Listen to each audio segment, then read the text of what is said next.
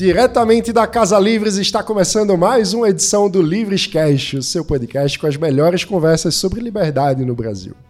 E você pode acompanhar o Livrescast e os melhores momentos pelas redes sociais, arroba Livrescast e também arroba Eu Sou Livres.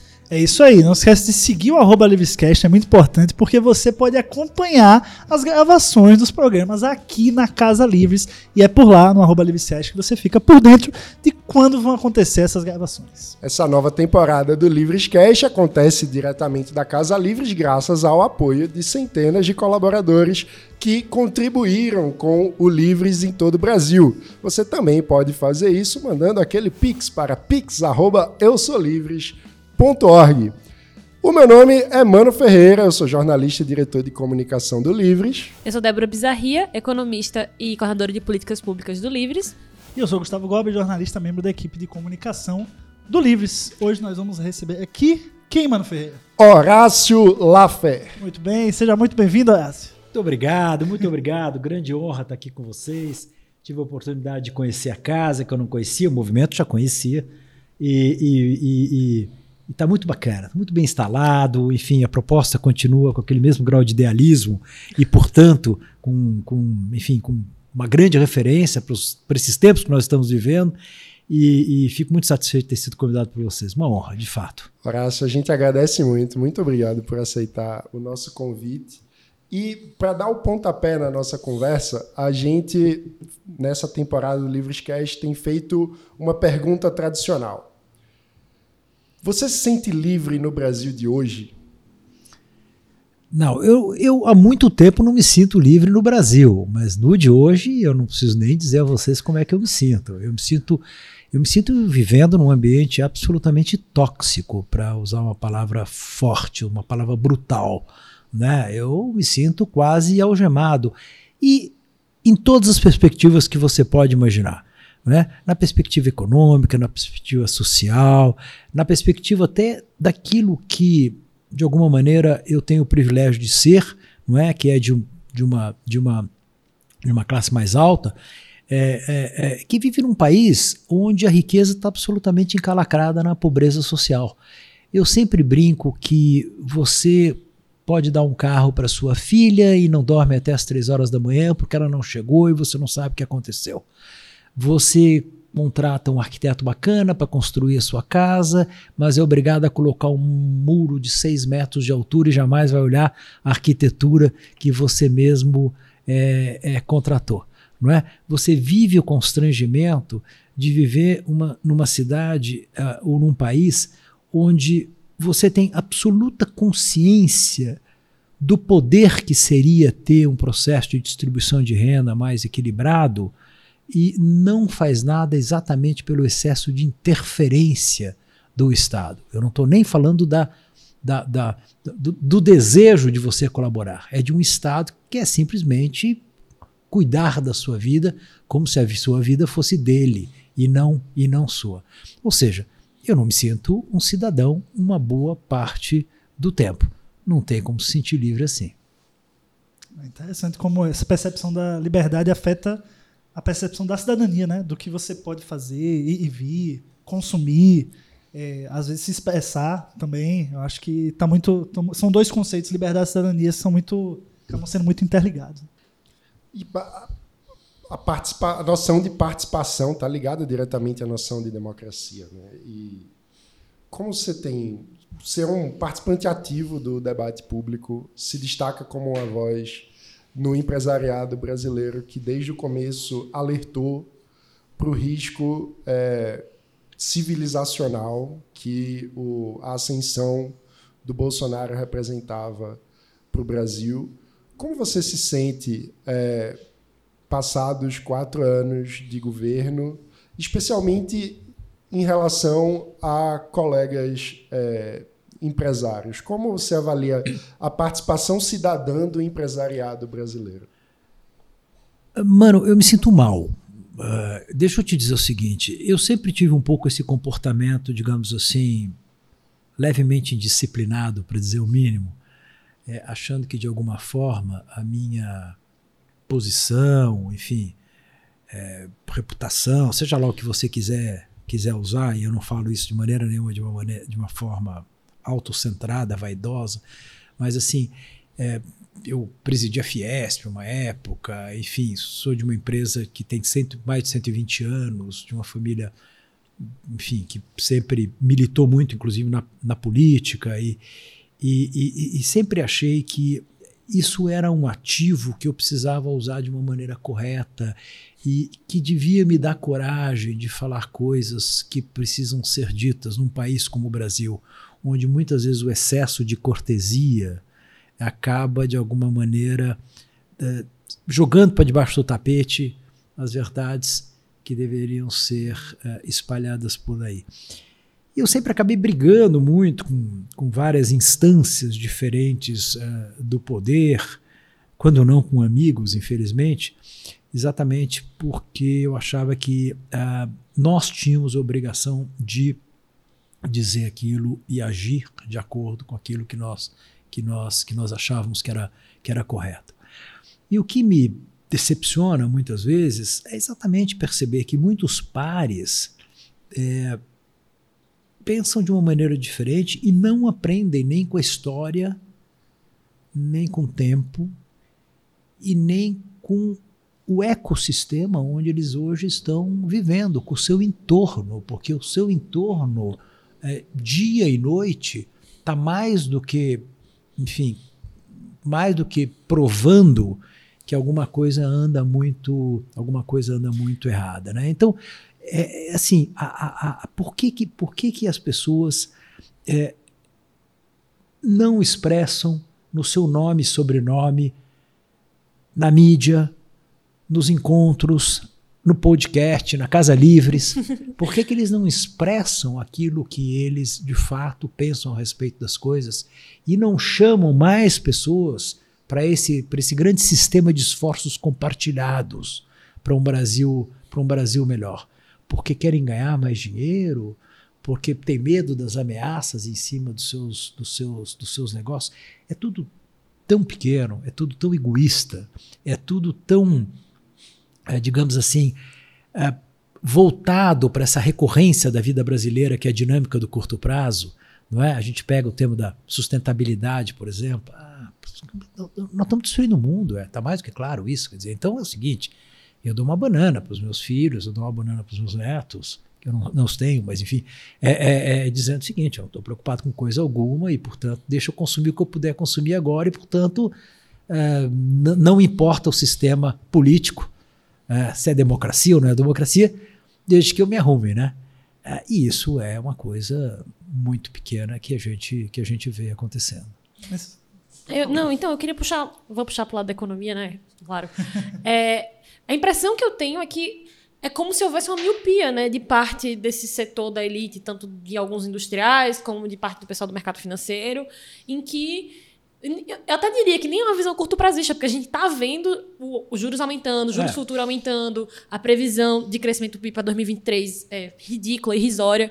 Eu, eu nem consigo ver como esse apoio a essas, essa escalada autoritária como uma coisa de benefício de curto prazo, dado que a perspectiva do que a gente está vivendo. Você tem razão. Então, como é que a gente, se você consegue ter alguma ideia de como a gente poderia, sei lá, chacoalhar essas pessoas no sentido metafórico para é, ativar um pouco mais de autointeresse, talvez, porque eu, eu, eu, não consigo entender como pessoas tão inteligentes, tão formadas e, e que, e que ganham muito dinheiro quando a economia está indo bem, quando a sociedade está indo bem, quando a democracia está indo bem e não conseguem ver esses riscos acontecendo agora. Eu faço um rápido gancho assim para justamente tentar entender da tua visão qual que é o motivo disso. É um comodismo? É, eles estão se aproveitando da situação? Ah, de onde que vem isso também? Eu acho que é um pouco de tudo, não tenho a menor dúvida disso. É, infelizmente, uma parte da elite brasileira é, usufrui a, a sua riqueza pela diferença, não é? Se todo mundo tiver uma Mercedes-Benz na rua, ele fica triste, mas se ele tiver uma e o sujeito parar com Volkswagen do lado dele, ele se sente poderoso. Isso é muito psicanalítico. Depois uhum. tem uma outra questão que você sabe muito bem como economista, quer dizer, o fato de você ter uma situação melhor ou pior permite que no momento pior haja uma transferência de renda para aqueles que estão mais ricos, não é? Ele sabe se defender, ele tem como se defender. É? Na pandemia agora a gente viu muito isso, houve um processo de concentração de renda que é péssimo para o país, mas ele defende uh, defende o dele. Então é, é uma questão muito, muito, muito complicada, é uma questão, volto a dizer, quase psicanalítica. Eu quero dizer uma coisa para você, é só como, só como um, um, um disclaimer, como chamam os americanos, que é o seguinte: é tem muito industrial, tem muito banqueiro, mas tem muito industrial e muito banqueiro bacana também. E essa coisa está melhorando. É? E essa coisa está melhorando. Você percebe hoje, certamente nesses segmentos todos, você percebe, inclusive no sistema financeiro, gente muito atenta ao que está acontecendo. Você pega famílias, por exemplo, como a família Moreira Salles, com as, com as doações que eles fazem para a cultura, para a ciência, através do Serra Artilharia, as manifestações que o próprio que o próprio Pedro Moura Salles tem feito recentemente, você percebe que há um grau de engajamento é, é, não só corajoso, como muito consistente, sabe? Você pega colegas meus na indústria, né? Pedro Passos, Pedro Vonchovski, uh, enfim, vários que, tão, que estão aí, e você percebe também gente muito bacana começando a dar a cara para para bater. Eu acho que o único jeito de você criar uma, uma, uma, uma, uma mobilização e a mobilização da sociedade é a essência da resposta. Não é? A gente precisa criar desequilíbrio para que as coisas avancem. Essa é uma das coisas que sempre me motivou. Essa é uma das razões pelas quais sempre me motivei, a, às vezes, estar na contramão. É porque, uh, porque é através desse desequilíbrio que você consegue. O governo reage à pressão. É? Então, assim, uh, e não estou dizendo. Uh, eu não estou dizendo só aquela pressão brutalizada. Eu estou dizendo mesmo a questão de colocação, espaço para colocação de argumentos, o advocacy que vocês têm feito, isso tudo, quer dizer.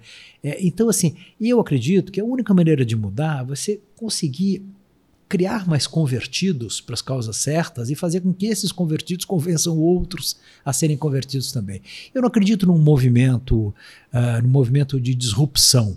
Ah, sabe? Eu acredito num movimento de avanços, de percurso, de trajeto, sabe? Incremental. É, eu, eu tenho a impressão de que este ano, esta carta, por exemplo, que foi assinada, é, é, é, é tudo isso que aconteceu vai ter um efeito mais que proporcional ao longo do tempo. Está levando muita gente a refletir. É, o que está acontecendo nesses últimos meses tem feito com que muita gente que está naquelas que, que, est que estão naquela, naqueles, naqueles 30% do Bolsonaro, 40% do Bolsonaro que dizem que já estão decididos, na verdade não estão decididos coisa nenhuma. Eles são votos absolutamente fluidos e que na medida em que começam a ouvir pessoas que de alguma forma eles respeitam, não é? A sociedade com argumentos certos, mobilização por uma por uma por uma pela manutenção da democracia, esse pessoal vai pensar duas vezes e isso vai fazê-los mudar agora ou daqui a pouco. Então eu acredito nisso, sabe? Eu acredito, eu acredito em, em, em, em ganhos incrementais. Horácio, agora, ao mesmo tempo é, que tudo isso acontece, me preocupa se a reação ao, enfim, ao desastre, ao, o autoritarismo do Bolsonaro significar apenas um movimento de negação disso, que no lugar de construir algo novo, simplesmente se apega ao passado, é, como a gente tem visto, por exemplo, com a liderança do Lula nas pesquisas, porque todos os desafios desse país, como você falou, em que a riqueza fica, fica cercada e presa pela, pelas condições sociais que dominam o país como um todo, para esse nó ser desatado, a gente precisa discutir e tra trazer propostas, enfim, que enfrentem os reais problemas do país e a utopia de picanha e cerveja, como se fosse uma coisa idílica, não resolve esses problemas. E, é. e como você encara isso? É, Deixa eu te dizer o seguinte, acho que a gente está vivendo também, nós estamos vivendo também um momento muito, muito paradigmático nessa questão da decisão uh, pelo candidato, da discussão uh, do pleito de outubro. Né? Inclusive, muita gente vem tentar me convencer da história da, da, do voto útil. Né? E eu costumo dizer o seguinte: olha, se eu acredito na democracia, eu tenho o direito de afirmar que o voto útil me algema em relação àquilo que eu realmente desejo. Eu não entro nessa conversa, quer dizer, eu, eu, eu, eu vou lutar por aquilo que eu acredito. Uh, uh, e não lutar pelo menos pior, porque o menos pior continua sendo ruim. Aí, se você me dá espaço, eu vou falar rapidamente dos candidatos, tá? É, eu vou falar do, do Lula. Uh, eu tenho uma boa relação com, com, com, com, Lula há muitos anos. Eu sou industrial, ele era de São Bernardo, a gente já conversava com ele, era um líder, líder uh, uh, um líder sindical, um líder de grande qualidade, um dos homens mais inteligentes que eu, que eu, conheci, que eu conheci, um sujeito que eu reconheço conquistas.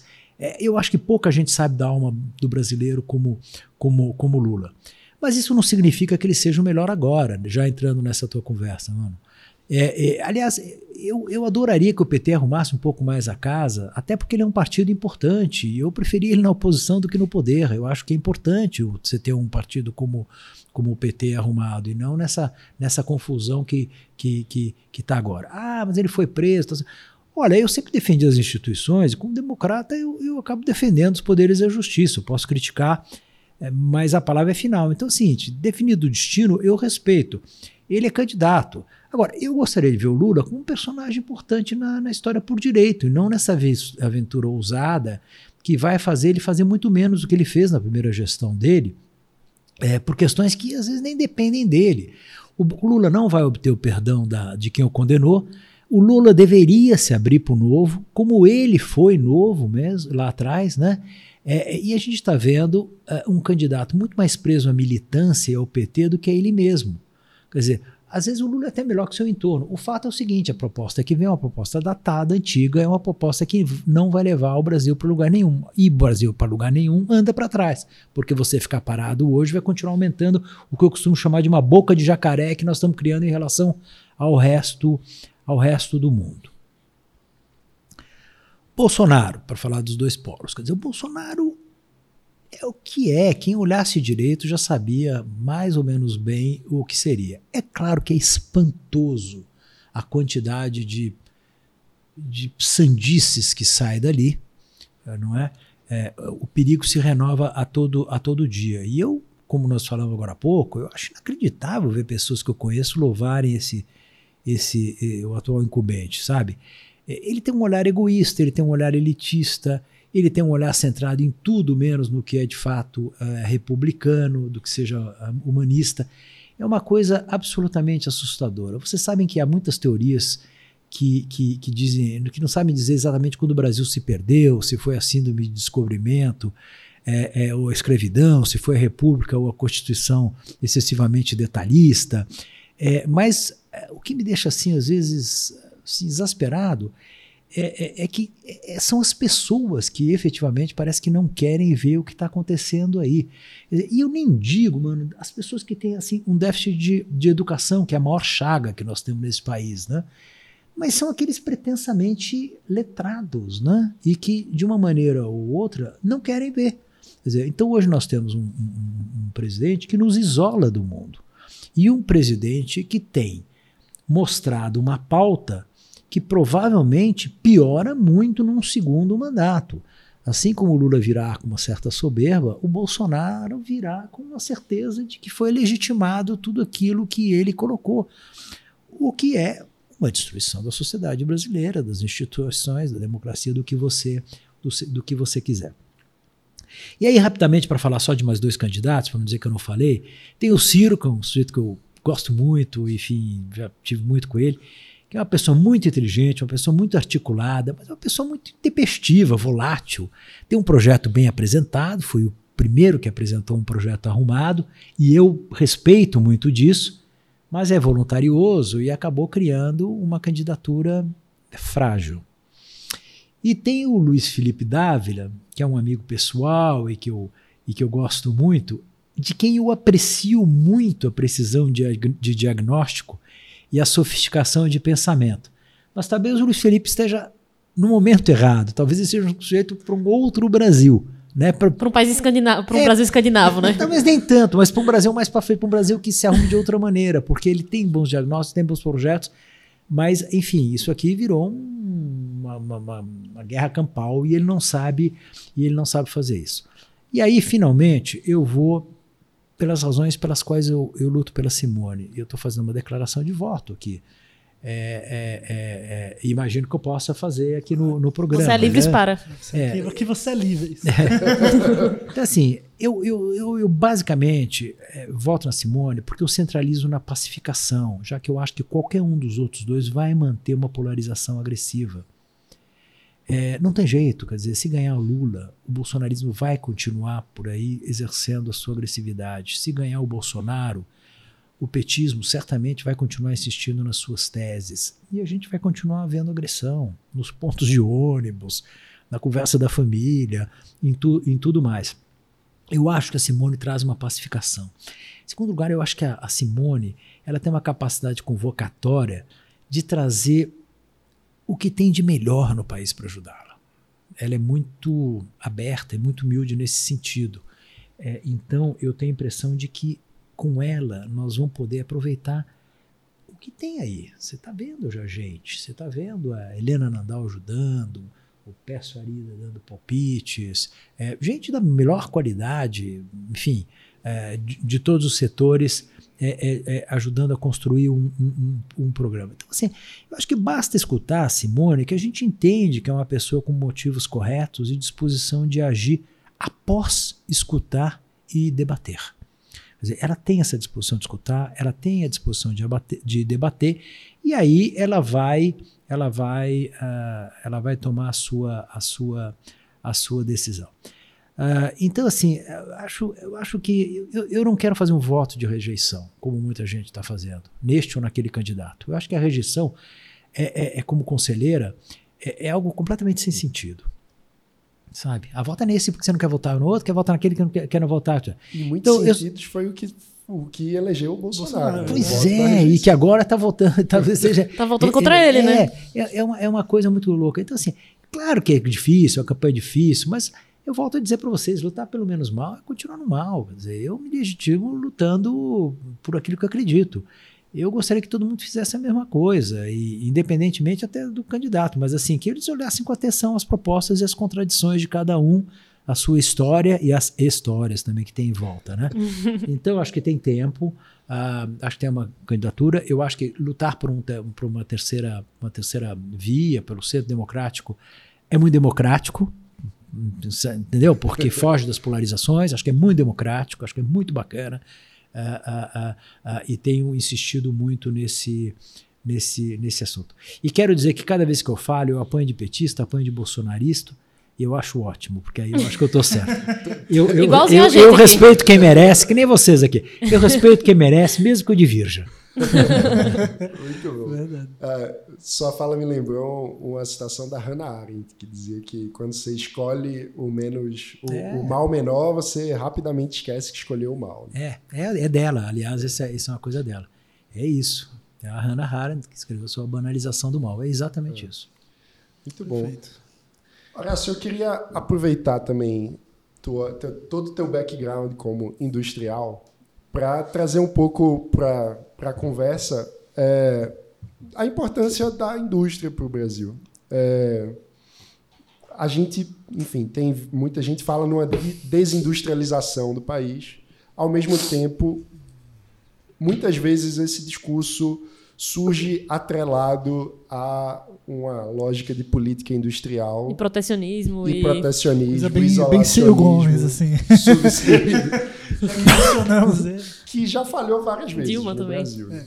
É, então, eu queria ouvir tua visão sobre qual o papel da indústria no Brasil e no futuro do Brasil. E que tipo de indústria também, né? É, que tipo de indústria e como, enfim, como quais são as necessidades de medidas do Brasil, do país, para que, é, enfim, que a gente possa contar com indústria virtuosa e não viciosa. Boa, legal isso. Deixa eu dizer uma coisa para vocês. O Brasil deixou de ser uma grande fazendona na década de 20 e 30 para se tornar uma das maiores potências industriais da década de 80. Cresceu média 7% ao ano. Encontrou uma década perdida, uma década desperdiçada, ficou atolado em crise de balança de pagamento, crises inflacionárias. Quando isso terminou, não sabia o que fazer. E assim nós estamos vindo até hoje. E é uma tragédia a gente está assistindo o retrocesso uh, industrial do Brasil. É, a participação da, da, da, indústria de transformação, com porcentagem do PIB brasileiro, praticamente caiu pela metade nos naqueles anos onde a crise começou e nos últimos anos passou de daquilo que estava por volta de 27% para 11% do PIB. Não é? É, é um negócio, é uma tragédia, porque, na verdade, a indústria de transformação ela é ainda responsável por quase 70% dos investimentos privados em pesquisa e desenvolvimento e inovação, para usar uns números assim. Né?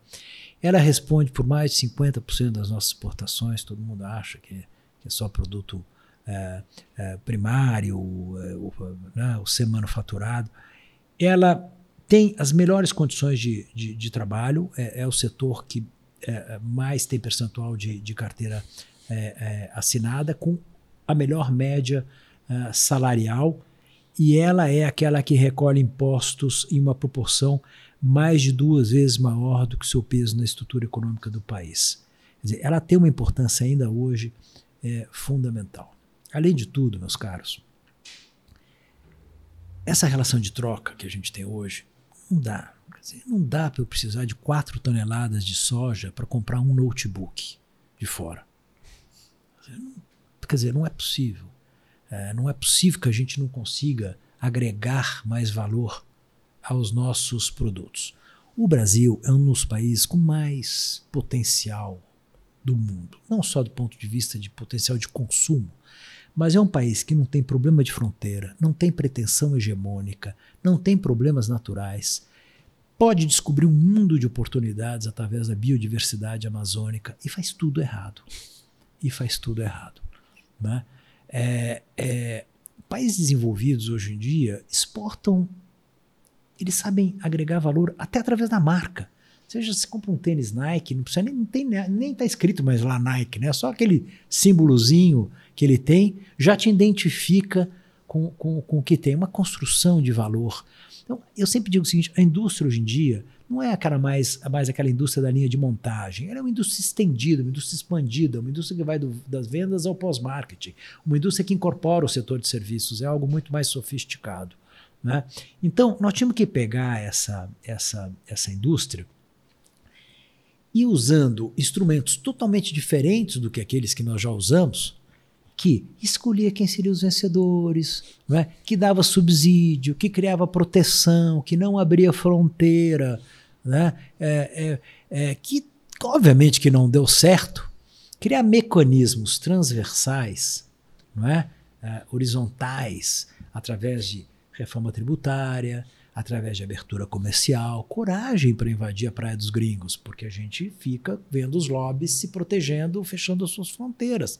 Você que é economista sabe disso, não é? Fazendo abertura comercial, parando de perder jovens geniais que estão indo para fora, não é? E não só os trazendo de volta, como abrindo o país para você ter gente vindo trabalhar aqui nisto que pode ser o país líder na economia verde, com a maior pegada de carbono do mundo, que abre um mundo. Isso pra, nem falando quando a gente monetizar o nosso carbono, que vai dar um dinheirão, não é?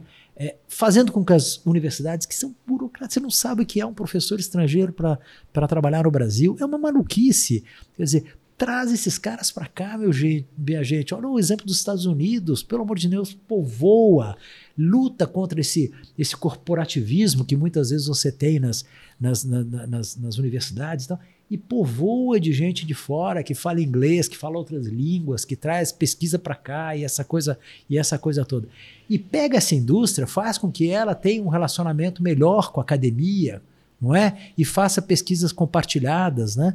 E, e, e, e crie novos produtos, que faça pesquisas em cima dessa, dessa, disso que eu estou dizendo, da, da, da, da do, enfim, faz com a energia barata que nós temos, né?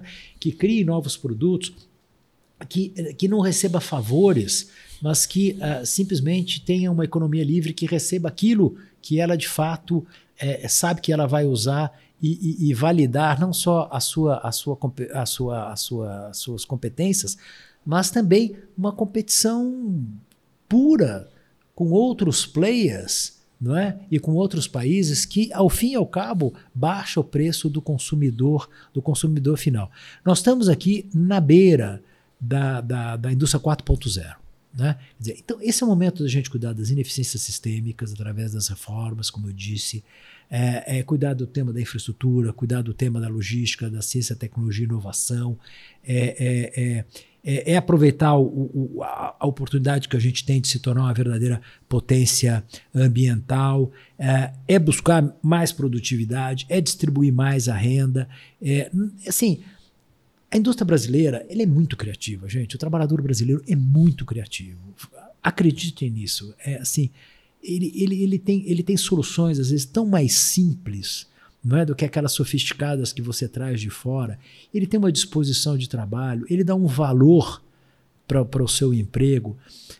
É, é, é, tão bonito ver isso, quer dizer, enfim, a família tem fábricas aí distribuídas pelo Brasil inteiro.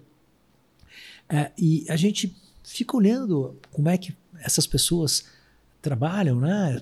Sei lá, quase 25 mil trabalhadores. A gente vê assim como eles, assim, nas várias regiões não tem nenhuma diferença. Ah, aquela coisa horrorosa, preconceituosa. O pessoal do norte, vocês são, né? Norte e Nordeste, melhor, melhor desempenho está lá, inclusive nosso. É, é, é, então assim, é, é assim é, é, assim, é, é, é, fantástico como a gente aproveita mal essa nossa mão de obra extraordinária que a gente tem. Tem que dar mais educação? Não tem a menor dúvida que tem. Né? Tem que preparar melhor, inclusive, o sujeito que sai da universidade? Claro que tem. Soft e hard skills. É, mas, enfim, a gente tem um monte de coisa pronta. E a gente tem uma indústria que também já foi muito bem sucedida e está muito ansiosa para produzir mais não vai ser construído navio, porque é uma loucura. entendeu? Sempre, sempre esse exemplo, né? É, Todo, sempre em volta. Sempre é esse. Ou construindo, ou construindo microchip transistores. Claro que tem até gente que está fazendo isso direito aqui. Mas como é que você vai competir com a escala chinesa? Como é que você vai competir com a escala de Taiwan, você não vai. Então não é isso que a gente tem que fazer. Eu tenho uma pergunta para aproveitar esse gancho, depois eu passo para a plateia aqui. Faça. É, que é o seguinte: parece que a gente tem uma longa tarefa de casa, tarefa não, trabalhos escolares grandes aqui. E aí eu queria perguntar, na sua opinião, com seu conhecimento de indústria e das pessoas que tocam essa, essa área e também de políticos, qual que, você, qual que é o primeiro passo? É uma reforma por parte do governo que tenha coragem de enfrentar determinados lobbies? É pressão da sociedade para, sei lá, fazer uma abertura econômica? Qual seria o primeiro passo na sua visão? A receita do Edmar Baixa. A minha, né? a minha, favor, a minha tese favorita, a tá? abertura tá? com a mãe de todas as... Eu, é. é. eu, eu não acredito. Olha, mas... eu acho que no Brasil nós temos um problema de conjuntura e um problema de estrutura. Tá? São duas coisas diferentes. Assim, eu acho que o Brasil tem um curto prazo de muita dificuldade. Se a gente fizer a coisa certa, a gente tem um médio prazo estabilizando e depois a gente tem um longo prazo fantástico. Ou seja, a gente tem uma travessia que tem que ser feita. E não, a gente, não adianta nós queremos fazer as coisas mais rápido que, do que dá, porque aí nós vamos nos atrapalhar novamente. Eu sempre gosto de dizer que de 2004 a 2012 nós tivemos um crescimento econômico com queda de desigualdade. Foi espetacular. Entretanto, quer dizer, o período terminou com uma, com uma das maiores crises da nossa história, o que mostrou a insustentabilidade da, da, da, da política econômica que foi praticada. Aí não vale nada, então a gente precisa fazer com calma. Então, assim, tem um problema de conjuntura que nesse momento a gente precisa fazer com que as pessoas parem de passar fome, precisamos fazer alguma coisa rapidamente por isso. E aí, nós vamos tratar dessas questões das ineficiências sistêmicas que eu, que eu, que eu falei para vocês. E, obviamente, nós precisamos não só é, é, é, é, melhorar as condições que a gente tem aqui dentro para melhorar nossa produtividade, mas também fazer uma abertura comercial que faça com que a gente atraia capital, que a gente atraia interessados na nossa, na nossa, na nossa na nossa em, em, em, produzir por aqui, mas também permita uma, uma, uma, uma corrente de comércio que gere competição e com isso movimente economia e baixos preços. Né? Eu acho que uh, uh, eu acho que, por exemplo, o Brasil precisa é, é, é, ele precisa enfrentar esses assuntos, acordos comerciais, é, vocês veem aí, não sai a tal do, tal do acordo com a União Europeia, não se luta pelo Mercosul, tratamos mal o CDE, tá tudo errado, tá tudo errado aqui, né? Ah, a, minha, a minha esperança é que a gente possa ter aí numa próxima gestão gente como o Edmar Baixa, que também se agregou agora junto com a Helena para ajudar na construção do, do, do, programa, porque nós temos um monte de bons diagnósticos aqui, nós somos muito bem de diagnósticos. O que a gente tem é uma enorme dificuldade de colocá-los funcionando. E são essas pessoas que de alguma forma têm o talento é, é, é, é para fazê-lo. Então tem assim uma agenda uh, importante. É, eu acho que você começa com a agenda mais sistêmica, mas volto a dizer, nós temos problemas estruturais que vão levar tempo para fazer e a gente precisa ter a paciência de fazer e a compreensão. Um candidato que converse, que explique isso para as pessoas, ao invés de esconder debaixo do tapete porque está olhando as próximas eleições, fará toda a diferença, porque aí o Brasil vai trabalhar junto, sabe? Você quer ir rápido, como diz o ditado francês, vai sozinho, mas se você quer ir longe, vai junto. E o Brasil tem que ir junto. Muito bom. É, um, só antes de passar, a, a gente vai, vai trazer uma pergunta da plateia, mas eu fiquei curiosíssimo para perguntar. É, você arriscaria um chute de qual a proporção na indústria das pessoas que concordam ou discordam da sua tese? Uma boa pergunta. Não. Poxa! que pena. Que pena. Muito bom. Tem muita gente rustida por aí que ah. concorda e que não concorda, né? Então, ah, sim, é, uma, é uma conta muito difícil de. É uma conta difícil. Mas eu posso dizer para vocês o seguinte: eu já fui muito atacado por algumas dessas teses. Essa da abertura, eu e meu, meu colega Pedro Passos e o Pedro Wachowski que escrevemos artigos sobre isso já tomamos muita, já tomamos muita pancada. Faz parte. sobre essa questão do desenvolvimento sustentável e também sobre os gargalos é, da abertura da, na, do setor industrial. É, a gente tem aqui no Livres um vereador lá em Rio Branco, no Acre, que inclusive foi escolhido como o vereador que mais trabalha para o Rio, Rio Branco, Emerson Jarudi. Mandar um abraço aqui para o Acre.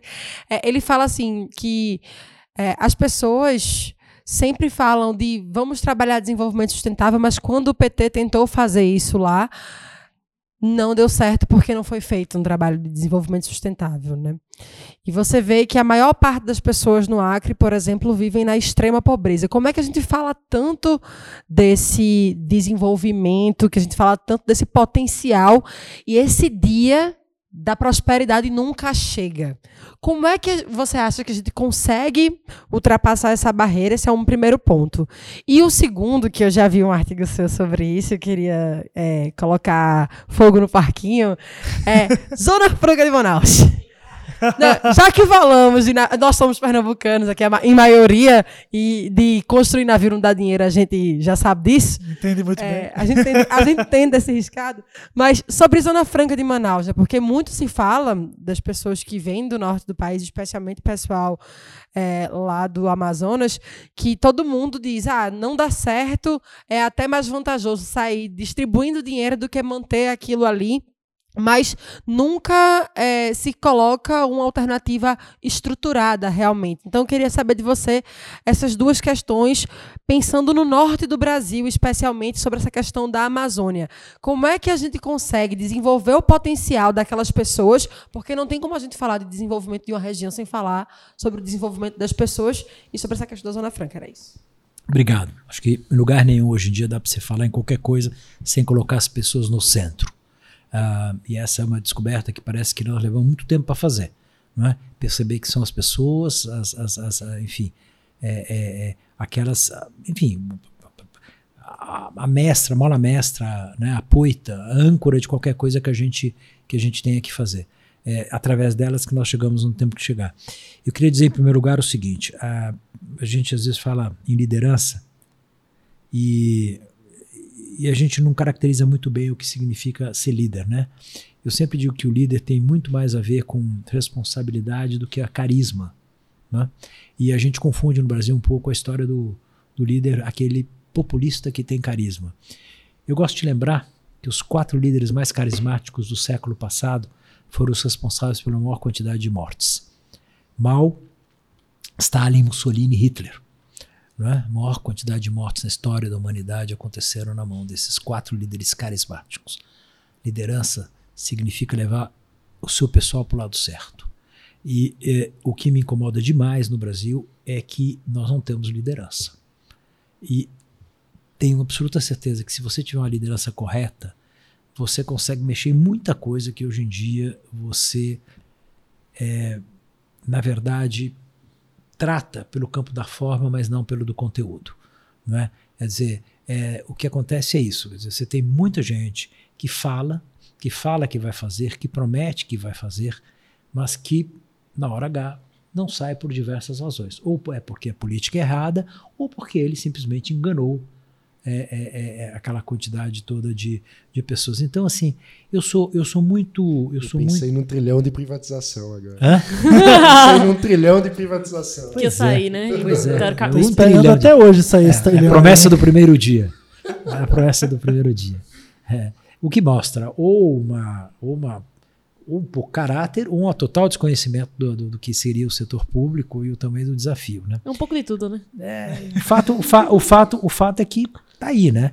Então, assim, então eu, eu, eu, eu tenho a impressão de que se você tiver uma liderança que de alguma forma coman- comande uma, uma, uma equipe correta, arrumada, é, é, você consegue, de alguma maneira, é, transformar aquilo que você disse numa realidade. É, uma liderança correta não vai falar aquilo que não vai conseguir cumprir é, mesmo que no Brasil você tenha as complicações político-partidárias que você tem. É um país onde os partidos não têm fidelidade partidária, não têm conteúdo programático, agem às vezes de uma maneira absolutamente né, desconectada com seus próprios eleitores. Ah, mas eu acho que essas coisas vão se arrumando, tem muita coisa acontecendo na política, vocês mesmos estão muito envolvidos ah, nisso tudo. E eu quero crer que, embora leve algum tempo para a gente melhorar ainda a qualidade do nosso congresso, isso- vai acontecer com gente mais jovem e mais eh, idealistas. Essas grandes famílias donas do poder em determinados municípios estão perdendo um pouco da força, tanto que você está precisando lançar de medidas absolutamente inacreditáveis como agenda secreta, né, como orçamento secreto, porque não conseguem mais apenas no cabresto conseguir o voto e, portanto, estão fazendo coisas que já já a justiça também pá, é, vai, vai, vai, vai, impedir. Inclusive, só rapidamente, eu vi um dado hoje do Pedro Neri que eu achei assustador, que nos quatro anos de governo Bolsonaro, a estimativa é que o governo federal tenha gastado 8 trilhões de reais, o que equivale aos oito anos de governo Lula. É, eu acho que eu acredito no que o Pedro fala. É, não, não, não, não me surpreenderia. O número é surpreendente, mas não me surpreenderia que isso tivesse mesmo acontecido. Segunda coisa é o seguinte: Manaus é uma questão super delicada, uma questão bem complicada, uma questão que já me cria problemas há muito tempo. Eu, eu já tenho o título de persona não grata na prefeitura, porque ah, eu acho que Manaus tem uma relação custo-benefício, a Zona Franca de Manaus tem uma relação custo-benefício péssima. Acho incrível como as pessoas se defendem com relação a isso, entendo às vezes, porque elas estão defendendo seus, seus interesses, mas, ah, ah, mas enfim, se fosse uma coisa tão importante, eles não tinham tido que fazer o, o trabalho que fizeram para conseguir a renovação da concessão, que vergonhosamente também tem um prazo muito além daquilo que seria é, é, razoável. Pegar um estado como aquele, com o potencial que tem, transformar muitas vezes em base para montadoras, para né, simplesmente para escadeias, para você ir lá e montar alguma coisa e trazer para cá com benefícios fiscais, na minha opinião, não deveria ser chamado de, de, de, de indústria. Então, uh, é, um, é, uma, é uma questão muito delicada. Quando você conversa com eles, eles, eles uh, de alguma maneira, são muito. São muito. Uh, se defendem demais, sabe? Eles são muito corporativistas no sentido de defender aquilo que está lá, usando muitas vezes é, a sua, usando muitas vezes a, a sua, a sua uh, essas essas indústrias que lá estão e o benefício que elas trazem na criação de milhares de empregos como, como desculpa e desconsiderando que poderiam criar muito mais empregos uh, uh, se, se, se partissem para, para outras soluções. É?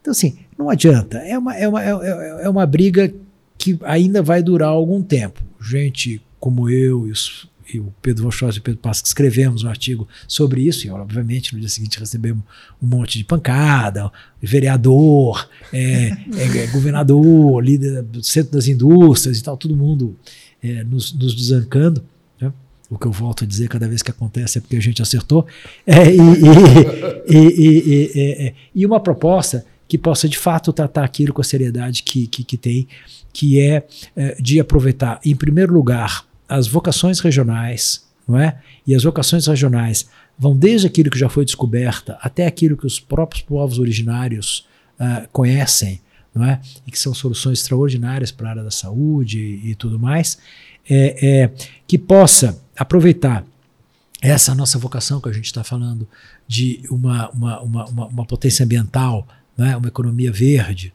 é? a economia de baixo carbono, é, é para explorar melhor aquelas, aquelas, aquelas, aquelas uh, florestas. Isso tudo precisa passar, obviamente, por uma discussão muito maior, que a discussão que hoje em dia se, se acontece no campo do, do, do, do meio ambiente, não é? que é a história das regularizações de terras, não é? que é a história do enfrentamento de fato de grileiros, é? que muitas vezes tem inclusive a conivência é, dos cartórios, dos juízes, quando não do crime organizado. Enfim, tem aí um enorme trabalho para ser feito. Mas a, a, minha, a, minha, a minha visão com relação a, a, a com relação ao Acre, com relação ao, ao, ao, ao Amazonas, a Manaus, ela é uma visão positiva no, no, no, médio e longo prazo. Eu acho que dali pode sair muita coisa surpreendentemente boa. E eu acho boa essa descentralização, não é? Quer dizer, nós já conseguimos avançar um pouco nesse, nessa, nessa descentralização dos estados do sul-sudeste, né? É, para o norte e nordeste, mas ainda há muito a se fazer. E o norte ainda tem muito que se beneficiar disso. Então, sim, a minha visão é uma visão positiva, mas vai ser uma briga vocês não tenham a menor dúvida. Quer dizer, volto a dizer, Manaus tem uma concessão ainda de longo prazo.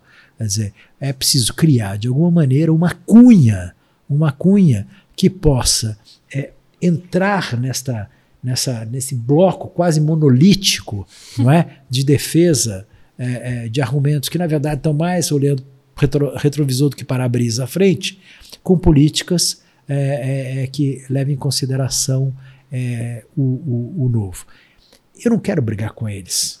Ou quero, mas eu, enfim, eu quero dizer o seguinte. Preferia que não fosse uma briga, né? Não, eu não, eu, eu, eu, não, eu não quero propor uma política de terra arrasada. Longe disso. Eu quero, na verdade, é discutir a melhor relação custo-benefício para uma região como aquela.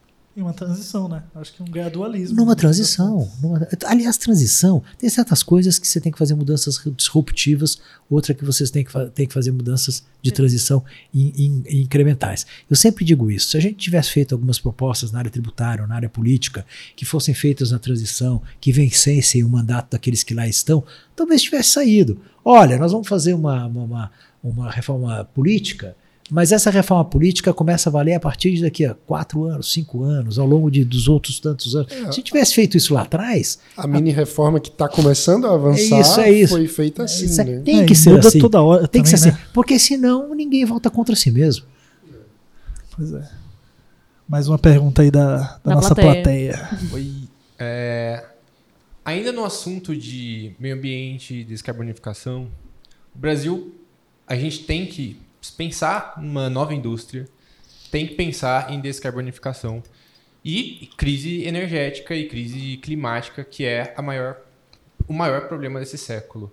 Mas parece que o tema não ganha relevância no debate político brasileiro.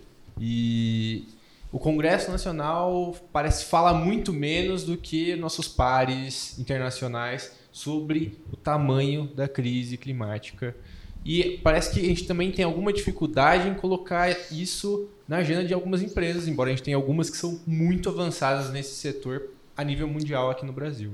Então, como que a gente consegue criar o Zeitgeist aqui no, no país para a gente ter uma o debate da crise climática se tornar mais importante no Congresso, nas empresas e essa pergunta é especialmente importante pensando em um presidente da Fiesp que era a favor de abertura comercial. Como se cria o Let Guy Você viu que saiu corrido de lá, né? Veio o seguinte e bolsonarizou rapidinho. Olha, deixa eu dizer uma coisa para você. É uma pergunta muito importante. É, uh, Primeiro, só fazer uma correção. Não é que as coisas estão paradas no Congresso, parece que elas pioram, né? Hoje mesmo, o deputado Zambelli pegou o projeto que estava sendo levado à frente pelo deputado Marcelo e, e, e, simplesmente voltou ele à mesma coisa que tinha sido proposta inicialmente pelo governo, que é uma porcaria, que não significa nada, que não, que não ajuda em nada a gente avançar nesse tema. Não é possível. O Brasil participou da COP26 fazendo um controle de danos, porque obviamente que o olhar do mundo todo para o Brasil é um olhar de desprezo barra ataque, né? E num palco daquilo, onde a gente poderia ter de fato colocado o tema da monetização e tudo mais, a gente ficou se defendendo, porque não fazia outra coisa senão responder perguntas constrangedoras. É, é uma enorme tristeza, porque nesse momento o Brasil poderia, inclusive, estar recebendo recursos para ajudar no próprio assunto, mas obviamente que ninguém sente muita, muita, muita, muita confiança. Eu acho que a sociedade brasileira andou já bem mais anestesiada com esse, com esse assunto e está sentindo na pele na exata acepção da palavra, porque o tempo tem mudado aqui no mundo inteiro de uma maneira dramática. Né? É, quando você vê o que acontece na, no Ártico, quando você vê o calor agora na Europa, quando você vê o regime de chuvas no Brasil, é uma coisa inacreditável o que está acontecendo no mundo. E, assim, para quem olha isso com seriedade, a percepção de crise ele é tão tangível, sabe? Você corta o ar com uma faca, de tão, tão tangível que ela, que, ela, que ela é. A coisa está aí. Quer dizer, você não quer acreditar porque vá a uma exposição do Sebastião Salgado, terminou esse fim de semana, e olha o que são os rios voadores, não é? é mas vocês estão no Brasil inteiro, ela vai andar por aí, vai, foi inaugurada agora no Rio, no Museu da Manhã. Olha o que são esses rios voadores, não é? Olha o que é que significa é, é, é, é, o regime de chuvas, olha o que é que significa essa, essa, essa mata, olha o que significa, mesmo nas florestas plantadas no Brasil, as plantações em mosaico, que foi uma tecnologia que nós desenvolvemos é, e que fazem com que a floresta plantada e a floresta acabe de alguma maneira ajudando a, a, a, a trazer de volta a floresta degradada, a recompor a floresta degradada. Não é? Então, assim, é de uma importância fundamental. E a sociedade brasileira está sentindo agora o que está sentindo na pele. É, falta muita discussão? Falta muita discussão, porque todo mundo tende a jogar isso para o futuro, não levando em consideração que o futuro chega, né? E chega cada vez mais rápido, né? O tempo é curto.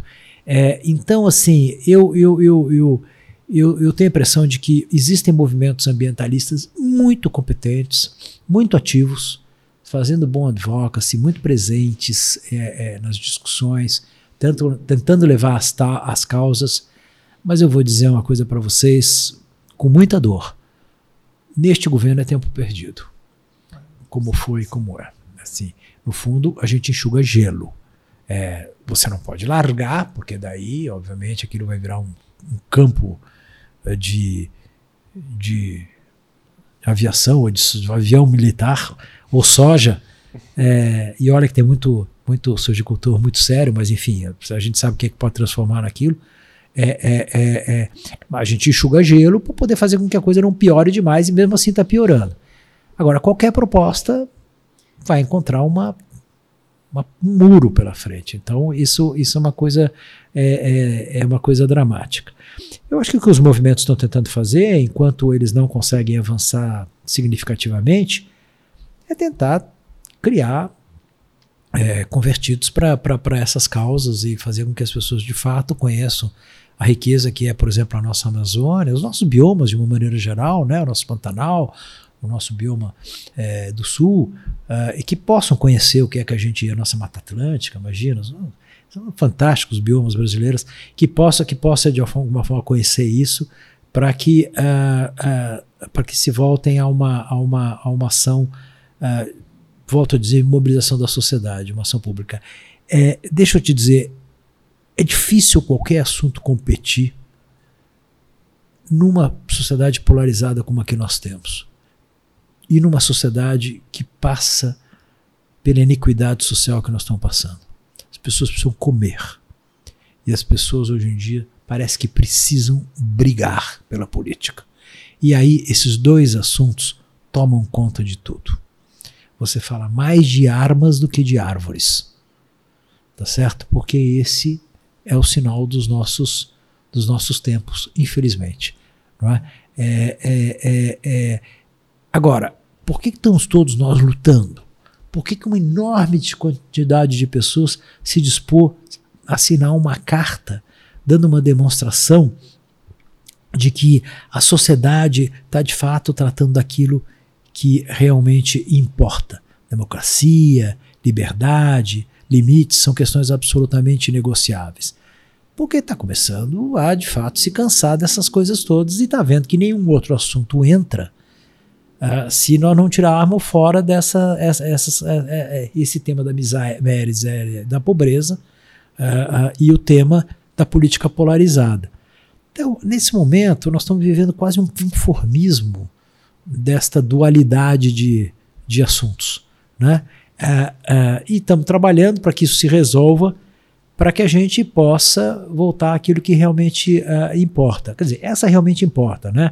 Porque nós estamos defendendo uma ideia, nós estamos defendendo valores comuns, nós estamos defendendo um modo de viver, nós estamos defendendo respeito mútuo quando a gente defende a democracia. Né? É, fazendo com que as pessoas, inclusive, é, tenham resposta para esse, esse momento em que estão subindo o tom, estão vencendo a apatia, estão lutando pelo que nos une. Mas a, a, a Uh, eu acho que até um próximo governo, infelizmente, é, esses temas vão estar presentes, mas vão estar presentes com menos, com menos, uh, digamos assim, atenção e luta do que deveriam. É, Infelizmente. Sempre me pareceu que esse, esse debate sobre economia verde era muito papo de países tem um privilégio de fazer esse debate, porque parece que o Brasil ele não, não debate porque a gente tem uma série de problemas que nós julgamos anteriores ou mais prioritários que a questão da economia verde fica para depois. Ah, não, deixa lá os Estados Unidos, é. a Europa. O pessoal que já superou, o pessoal que já tem saneamento básico, né? É. Já tem umas coisas assim. Só que as pessoas que... não enxergam que tá tudo interligado. O saneamento é, básico, é, é a, a, nossa relação de negócios com o exterior também é passa isso. pela economia verde. E eu queria deixar um easter egg aqui. É isso aqui. Para os ouvintes telespectadores que tem pauta ambiental aqui no Caderno de Políticas Públicas do Livres. E o, a PL que você estava falando sobre o mercado de carbono tem uma nota técnica que a gente fez ano passado. É ano verdade. Passado, que a gente avaliou sobre o mercado de carbono. Dá uma olhada lá no site. Releiam amanhã depois desse retrocesso de hoje. Releiam. É importante isso. Fazer uma, uma nova, nova nota. mais trabalho para mim. É para fazer mais propaganda do caderno, tem também a proposta da Amazônia do Futuro. Para... Ah, tá aí, ótimo. Exatamente. Temos sim. Rediscutir a questão da Zona Franca de Manaus. É isso mesmo. Precisa de todas as formas.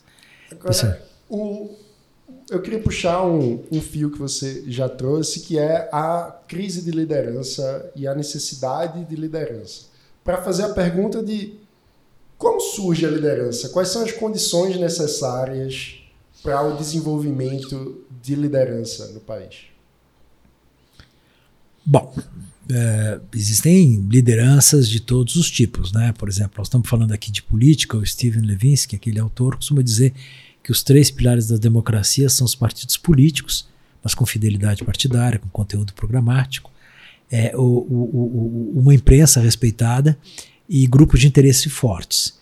Então, assim, para mim, é, uma liderança política é quem respeita essas verdades. E não nesse momento, aquilo que também um autor chamado Moisés Naim costuma chamar dos três P's, que são o populismo, a polarização e a pós-verdade das redes sociais. Então, assim, de cara, é, a liderança a liderança política é aquela liderança que consegue escapar das armadilhas uh, uh, e focar naquilo que de fato, de fato importa. A liderança da sociedade é aquela liderança que de fato acredita numa causa, luta por ela e, obviamente, tenta criar a maior quantidade possível de convertidos de seguidores. Líder tem seguidor. Não é? E eu acho que vocês são um exemplo disso. É? O Livres se constituiu aí há alguns anos, tem crescido, crescido, crescido, já faz parte do inconsciente coletivo daqueles que prestam atenção no tema da liberdade, certamente. É? a, a, a, isso é uma liderança absolutamente autêntica, moderna, né? justa, é, bem-vinda uh, e que ainda tem muito tempo pela frente. Então, assim, uh, por que isso? Porque vocês resolveram enfrentar o desafio de montar uma estrutura compartilhada, é, de escolher algumas causas, mas certamente um, um, pivô central que é o tema da liberdade, não é? Uh, e ficar insistindo, ficar insistindo, ficar insistindo nele. Né? A liderança também, ela demanda conhecimento. E o conhecimento pode vir de várias partes. O conhecimento pode vir de uma boa escola, o conhecimento pode vir de uma vida uh, rica que você levou, e o conhecimento pode e deve certamente vir da capacidade que você tenha de compreender esse continente onde nós vivemos. Esse enorme Brasil, que na verdade são vários Brasis. Né? É, então, eu acho que né, uma liderança autêntica em qualquer setor é aquela, de, que, é aquela que, de alguma maneira, tem a capacidade de compreender é, como lidar e respeitar as diferenças. É? É, esse tema da diversidade com o qual nós estamos lidando agora, o tema do, do, do racismo estrutural, que ainda bem está voltando para a agenda de uma maneira importante, está aí já há algum tempo, mas agora ganhando uma dimensão é, muito maior. Você compreende muito o Brasil se você ler, por exemplo, esse último volume do 1882 do Laurentino Gomes. Assim, é impressionante como você se localiza, inclusive em relação ao momento que nós estamos, que nós estamos uh, vivendo. É? Então, assim, o, o, é, a, a, liderança tem uma necessidade de. A, a liderança legítima ela tem conhecimento. É, não importa qual, não importa se é uma soma de conhecimentos, mas ela precisa, ela precisa ter isso. E, obviamente, a, o, o, item mais principal é ela ser honesta consigo própria e com aqueles que ela, que ela, que, a, que ela ouve. A liderança populista não é uma liderança honesta. Ela é uma liderança que diz aquilo que ela captou que os outros querem ouvir. Ela não tem nenhum compromisso senão com o resultado daquele pequeno gesto de prestidigitação. Não é?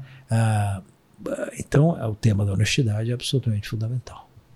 Que, que privilégio, viu? Uau, estou emocionada aqui.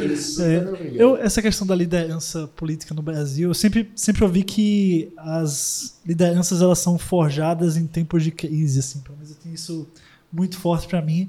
Acho que até o Brasil chegou a ver, ter um vislumbre disso, talvez durante a pandemia, quando uma figura, por exemplo, como Dória surgiu, né, tentando resolver o problema, e, e ele não conseguiu capitalizar, vamos dizer assim, a, a a liderança que ele impôs ali. Mas eu acho que é, é interessante como, na própria crise democrática que a gente vive, o Brasil não consegue forjar a liderança. Sabe? Parece que o, terreno está pronto para alguém aparecer e propor algo diferente para tentar resolver a situação e não aparece. Né? Não, tá... até aparece, as pessoas que não, não têm adesão, não, né, na real. É, não, mas não se capitaliza, né? Eu acho que talvez aparece, mas nunca se sabe como Sim. Não, é boa, é, essa liderança. Essa reflexão é muito boa. Se você olhar bem, você tem muito poucas lideranças em todos os campos. Quer dizer, quem são.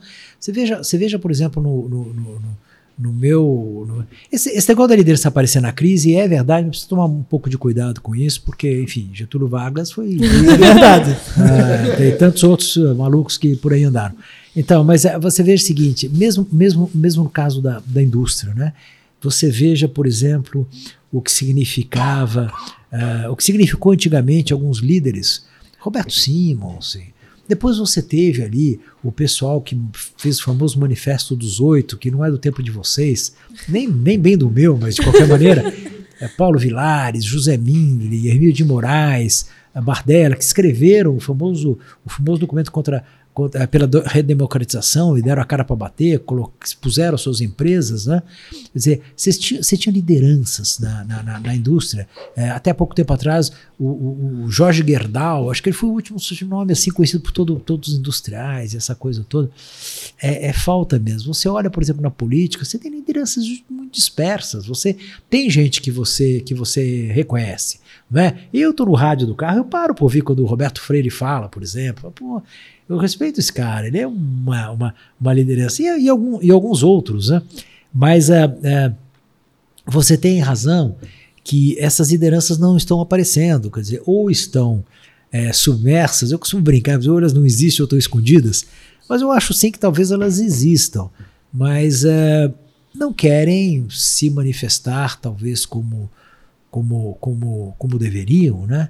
É, por exemplo, é, no, começo do, do, do, ano foi feita uma pesquisa a respeito de uma, pessoas né, que de fato. O que, o que, que no Brasil uh, tinha assim, uma, uma, importância? E a pergunta não era exatamente essa, obviamente, mas assim, duas coisas apareceram ali muito interessantes. Primeiro o SUS, como um herói nacional. E a outra coisa foi a Luísa Helena da Magalu, como uma das pessoas mais empáticas e carismáticas. E até quando ela não era conhecida, se ela falasse 10 minutos para qualquer auditório, o auditório é, é, é, é, assumia ela como uma, como uma líder. Inclusive, muita gente pensou que ela poderia ser uma candidata e tal. Ela não quis, ela nem podia por causa das, das, das, das limitações que uma empresa como a dela acaba criando. Mas uh, uh, uh, você veja, quer dizer, uma pessoa assim, fantástica, empática, talvez pudesse é, hoje em dia ela tem Mulheres do Brasil, com 100 mil mulheres, então ela, ela faz, mas assim, podia talvez estar tá regimentando muito, muito mais. Mas eu, eu, eu, eu não quero ficar repetindo aqui a mesma coisa, mas eu volto a dizer, eu acho que no momento em que você tiver uma liderança maior, que o incumbente for de fato um líder, que você se reunir em torno de um, de um, de um projeto comum, uh, eu tenho a impressão de que uma série de outras lideranças se sentirão confortáveis e animadas para surgir e falar, e se colocar, e chamar outras pessoas. Eu estou muito, eu estou muito, eu, eu tenho muita, eu tenho muita, eu vejo muita, tenho muita confiança nisso, sabe? Enquanto isso, vai ser os, os vão ser os heróis de sempre, alguns empresários isolados. Às vezes, né? Heróis, amor. Às vezes não são heróis, né? É, a SOS Mata Atlântica, o Livres, né? o Renova, tentando o RAPS, tentando fazer o seu trabalho, enfim, algum, alguns institutos, algumas coisas assim, que estão, obviamente, procurando fazer esse, esse trabalho de, de liderar e estão conseguindo.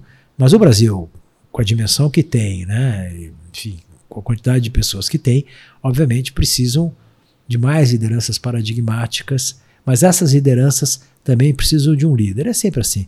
Você sempre tem um patrão não é? é usando uma, uma, frase que se usa muito. Quem é seu patrão? Ah, você é dono da empresa, mas aí você tem os acionistas, né? Ou você tem o banco, ou você tem. Sempre tem alguém não é? que. que, que uh, a quem você responde, né? E na, na, na, última instância você responde, obviamente, à sociedade, à sociedade. Então, eu acho que tem muita liderança que pode surgir, mas ela precisa responder a uma liderança maior uh, que por sua vez responde à sociedade. E essa liderança maior precisa ser, precisa ser de outra qualidade é, é, da que nós temos tido. Num determinado momento, o Fernando Henrique conseguiu fazer isso. Não é? Muito alavancado por um plano real, muito alavancado por uma equipe espetacular. Né? Olha as pessoas que ele tinha. Nós citamos aqui alguns: Helena, Pércio, Armínio, Fraga, não é? Malan, não é? que ficou com ele do primeiro ao último dia, Lampreia, Celso Laffer, não é? gente inacreditável, quer dizer, é, e aí havia uma percepção de que você tinha um governo que exercia uma liderança e que de alguma maneira é, permitia que as pessoas se manifestassem. É, eu tenho eu tenho a esperança de que isso de que isso aconteça. Eu acho que tem muita gente boa por aí, muita gente boa por aí, tá? A gente só precisa acender o pavio. Horácio Laffer, muito obrigado por essa conversa. É, assim como a gente começa com uma pergunta, a gente sempre termina com a outra. É, e às vezes eu me sinto muito abujando. É, muito bom isso. para você, o que é liberdade? Olha, qualquer pessoa que olhe para você jamais o achará rabugento. Entendi tudo agora. E se vocês, de alguma maneira, notarem o sotaque da mesa, de alguma das perguntas, vocês vão ver que não tem a menor chance. Quer dizer, nós estamos conversando com o que existe de melhor no Brasil do ponto de vista cultural, né, do ponto de vista, enfim, de alegria, de, né, de exercício da, exercício da liberdade, exercício da alegria. O que, que é liberdade para mim? Liberdade para mim é o seguinte: é um governo cuidando daquilo que é a sua tarefa, saúde, educação, segurança, ah, em alguns momentos transporte, infraestrutura, não se metendo, mas não empresário, jamais empresário, não se metendo na vida dos outros, não é? É uma sociedade que entenda aquele famoso dito de que a sua liberdade termina quando começa do outro, porque aí você de alguma maneira espraia a liberdade por, por todo por, por todo mundo. é o absoluto, a absoluta permissão uh, uh, de expressão, livre pensar, só pensar, né? É uma imprensa que pode, inclusive, colocar o dedo nas feridas, ter o direito de errar. Acho que as pessoas têm todo o direito de errar. Uh, aceitar o erro, aprender com ele, cair, levantar, cair, levantar, cair, levantar. Não é? E, e, e, e, e, uh, e me deixar em paz. Muito importante. Deixa, me deixa em paz. Deixa eu ir, deixa eu, deixa eu cuidar dos meus negócios, cuidar da minha família, cuidar da, da escolher, fazer as minhas escolhas.